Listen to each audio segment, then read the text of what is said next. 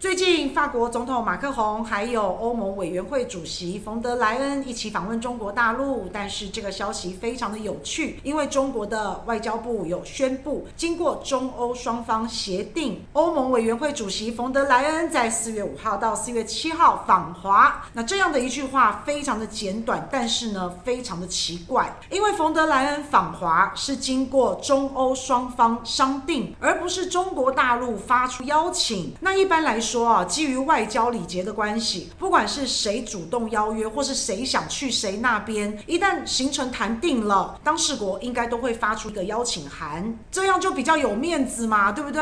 但是这一次中国大陆并没有这样做之外，反而刻意的强调，冯德莱恩来中国大陆呢是经过中欧双方商定，所以从这短短的一句话就可以看得出来，是冯德莱恩自己要来，是他硬要来的，中国大陆并没有邀请。他。这个就是中文的艺术，还有博大精深呐、可见中国大陆根本不希望冯德莱恩来嘛。那虽然用字遣词已经非常婉转了，但是中方仍然掩饰不住自己内心真正的想法。因为法国总统马克宏也来到中国大陆访问，那中国大陆呢就官方宣布这种态度的差异哦，非常的明显，一目了然。而且央视也很妙哦，央视就刻意的不报道冯德莱恩，然后就一直刻意的大肆的报道马克龙来访，也。就是说，冯德莱恩有来，但是不值得一提。马克龙有带巩俐，所谓的秋香。那秋香呢，反而还更让大家关注。为什么会这样呢？因为冯德莱恩他在访问中国大陆之前，在三月三十号的时候，他曾经做了一番演讲。他这番演讲呢，是要发表中欧未来关系。那冯德莱恩大家都知道，他超级的反华抗中。那冯德莱恩在三月三十号的这场演讲当，中他当然就批评。中国大陆的政策，批评中国大陆的立场。那冯德莱恩呢，一开场还给了中国大陆一堆堆的警告，叫中国大陆你要尊重国际法，你要尊重乌克兰的领土主权完整，还叫中国大陆要解除对立陶宛的制裁，还叫中国大陆要解除一些反华议员的制裁。后来更是叫中国大陆把新疆问题说清楚，给国际社会一个交代。然后还说到中国大陆，你应该门户大开，你应该要降低门槛，让这个。欧洲的企业可以多多的到中国投资赚钱钱，中国大陆你不要政策那么多，一堆限制啰里吧嗦的，赶快大开门户。哎，各位好朋友，你看看冯德莱恩一番的批评指教、威胁警告，然后讲完这些话之后，他告诉大家我要去中国大陆访问，还说我去中国大陆访问的时候，我要声援那一些被中国大陆制裁的一些反华的政客。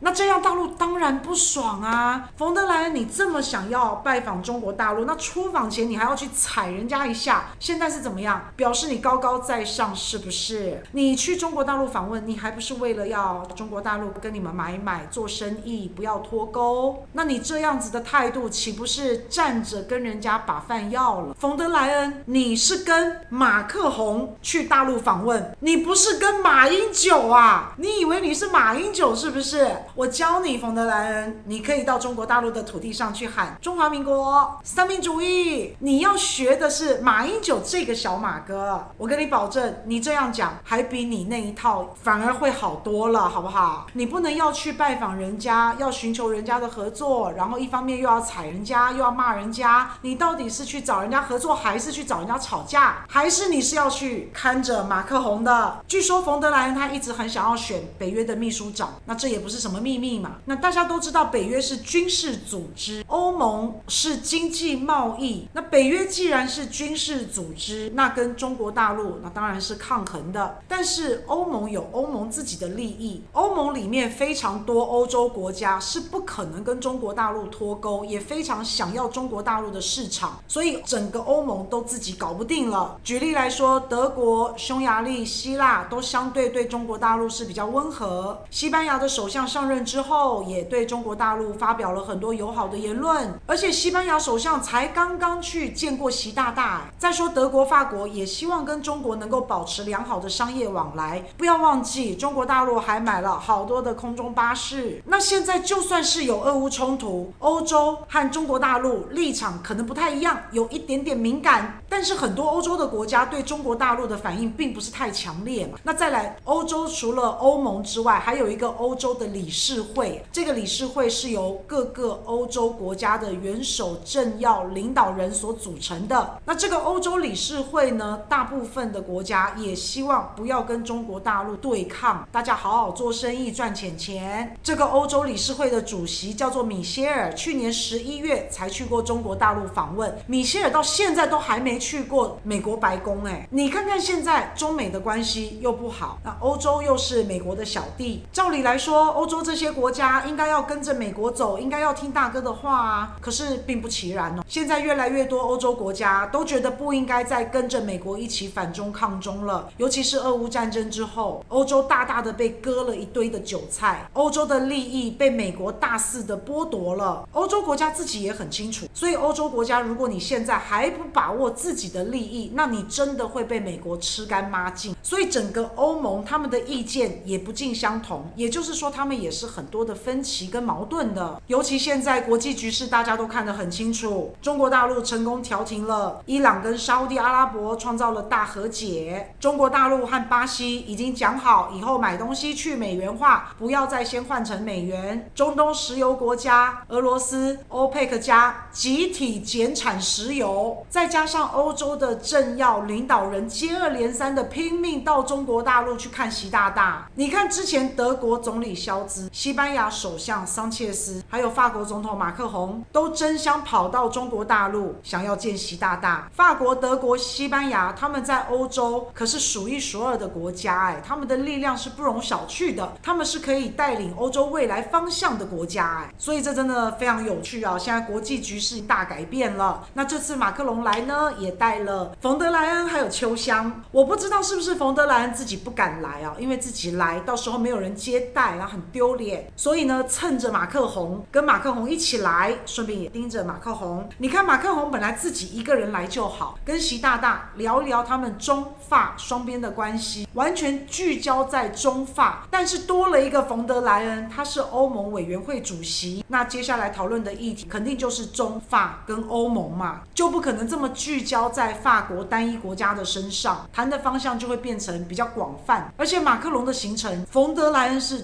全程参与，感觉真的好像来帮美国盯着马克宏的，是不是很怕马克宏跟习大大两个人不知道谈一谈，突然谈出了个什么协议，到时候就像伊朗跟沙乌地阿拉伯一样，突然跟谁要握手言和，还是怕马克宏不知道跟习大大谈出个什么协定，到时候像巴西一样，法国到时候跟着中国大陆一起去美元化，所以都很有可能。但是不管怎么样，马克龙跟冯德莱恩反正各怀鬼胎，但是我建议冯德莱恩，你要不要先去问一下，到底是谁炸了北溪管线？